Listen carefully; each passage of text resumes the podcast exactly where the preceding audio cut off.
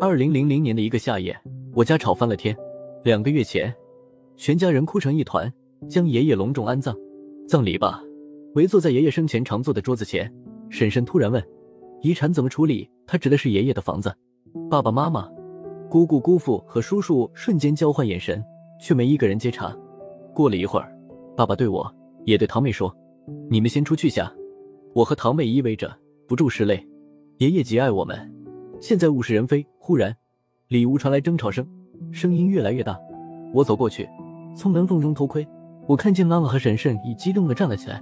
妈妈的话落地有声：“我家孙强是长房长孙。”婶婶不依不饶：“现在男女平等，何况孩子爷爷到死都是和我们一起过的。”堂妹也走过来，她问：“发生了什么事？”我把她的头按回去，推着她走出家门。那天，妈妈愤愤离去。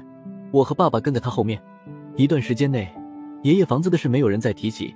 直至一日，妈妈突然问起爸爸，爸爸嗫嚅着，妈妈再问，他却沉默了。沉默良久，拖到不能再拖，爸爸硬着头皮承认，他背着妈妈签了一份协议。就在我们愤愤离去后的第三天，由姑姑作证，爸爸同意将房子的产权划归给叔叔婶婶一家。妈妈气得直哆嗦，不住的骂爸爸。那年我高三，无论年龄还是思想。都介于孩子与成人间。对于爷爷的房子，我没有任何占有或放弃的意识，但朦朦胧胧中，我本能的认为叔叔强占了我们家的财产。他们集体做了一件大事，偏偏瞒住我和妈妈。我恨叔叔，捎带着对爸爸不冷不热。我家和叔叔家断绝了来往。事实上，因为那份协议，妈妈甚至要和爸爸离婚。爸爸做好做歹拦住了他，但此后每次口角，妈妈便要提起房子协议。而爸爸不吱声，或者恼羞成怒，干脆重重的关上门，一走了之。我妈妈和叔叔一家几乎不见面，除了一年一次爷爷的忌日，或春节、清明节集体去扫墓。几年中，我家和叔叔家同桌吃饭的机会不超过三次。为表示厌恶，只要叔叔夹过哪盘菜，我就直接把那盘菜从我面前拿开，以表示他碰过了一切，我都不想再碰。每次吃饭，我和妈妈都急匆匆吃完，嘴一抹就走开。这样说吧。虽然每年都见面，但由于我从不正视叔叔，几年来他是什么发型，胖瘦了我都没看清。大学毕业后，我读研离开老家，再接着我又毕业，在上海找了份工作，朝九晚五，做牛做马。堂妹读的是成人大专，她的生活和我的完全是两条轨迹。听说她交男朋友了，听说又分手了，听说她工作的单位领导很喜欢她，有意招她做儿媳啊。这些消息辗转从其他亲戚口中传来。再传人我耳中已是我去世的堂妹最新动态。其实小时候我和堂妹感情很好，只是大人间的矛盾让我们逐渐疏远。我们不通音讯，当彼此透明。一日，我接到电话，妈妈打来的，她提到叔叔，这让我有些诧异。原来这一两年，亲戚们大多退休，亲戚们的孩子也大多到了男婚女嫁的年龄，家宴、婚宴、聚会、见面越来越频繁。人家都谈笑风生，就我板着脸赌气，倒显得我不大气。看得出，妈妈对往事有芥蒂，但已比过去想得开。这几年，我也多了些阅历，不再是非黑即白的少年时代。所以，当妈妈在电话中问我孙俪结婚你回不回来时，我思索了一下，就满口答应。因为我知道，按照老家的规矩，女孩出嫁要由哥哥背出娘家门，而我是堂妹唯一的哥哥。堂妹结婚那天。我簇新的西服上沾着星星点点的金粉，堂妹兴奋的一塌糊涂。我背她出门时，她紧紧搂着我的脖子，就像小时候我带她出去玩。妹夫梳平头，个子很高，人很结实。他一口一个大哥，叫得我颇为受用。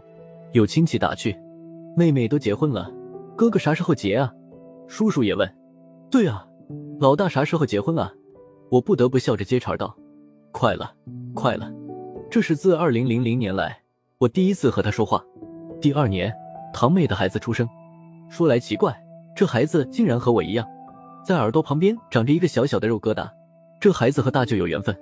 妈妈在孩子的满月酒上这样解释。我抱着那孩子，他对我笑，我的心里荡漾出一朵花。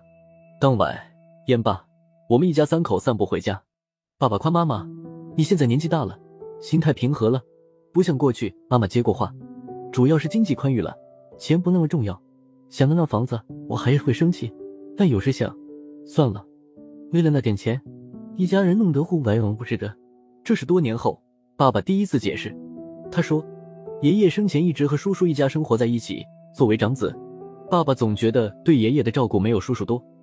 而当时叔叔经济拮据，婶婶下岗，堂妹成绩一般，想考个正式的大学没任何希望，那意味着又要花钱。我怕和你商量后就会打乱我的决定。妈妈沉默不语，我扶着她一路走，一路跟在爸爸身后。去年夏天，我准备买房，需要动用爸爸妈妈的积蓄，专门回了趟家乡。叔叔婶婶不知从哪儿得到的消息，他们竟抱着外孙亲自上门来了。堂妹的孩子可爱至极，正是姑姑说话的时节，他会喊我舅舅。我抱着他，一会儿举到头顶，一会儿放在脚下，把他逗得哈哈大笑。叔叔婶婶则忙着和爸爸妈妈说话。一道茶过，他们打开包，没有任何前兆，掏出十万元现金摆在桌上。妈妈吃了一惊，不知是什么意思。婶婶解释，知道老大要买房。叔叔接过话，世界，但随便孙强什么时候还。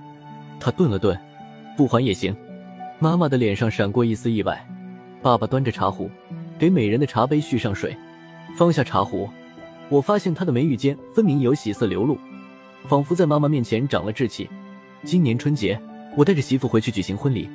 叔叔忙前忙后，爬上爬下。堂妹嘟着嘴：“我结婚的时候，爸都没这么忙过。”叔叔笑着说。这是孙家娶媳妇儿，孙家的大事，当然我要忙，接亲、行礼、拜祖宗。堂妹的孩子在我的婚床上滚来滚去，又留下童子尿，象征早生贵子。一切礼毕，打仗时的一天结束，我们全家从酒店回来，累得歪在客厅沙发上。白天行礼用的桌子中间摆着爷爷的遗像，大家围坐在桌子前。这一幕多像十年前爷爷刚去世时的情景，婶婶、妈妈、姑姑哄着堂妹的孩子玩。堂妹用一条干毛巾轻轻拭着相框，过了一会儿，她放下相框，突然说：“时间过得真快，爷爷去世都十年了。”爸爸接过话：“可惜爷爷没看到你和你哥结婚生孩子。”我和堂妹对视一眼，想到幼时，爷爷常一边喝酒，一边喂我俩花生米，还说要看到我们成家立业。爷爷去世后，我和堂妹，我们一大家人甚至很难坐在一起，团团圆圆。不过现在终于坐在一起。爷爷没看见，我多希望他看见。我捂着脸，稍请。媳妇卸完妆走出来，她惊讶的问：“怎么都在哭啊？”我抬起头，发现爸爸、叔叔、堂妹，几乎全家都在流泪。媳妇把我偷偷拉到一边：“出啥事了？”我一抹脸，对媳妇说：“没事，只是爷爷没有看见。”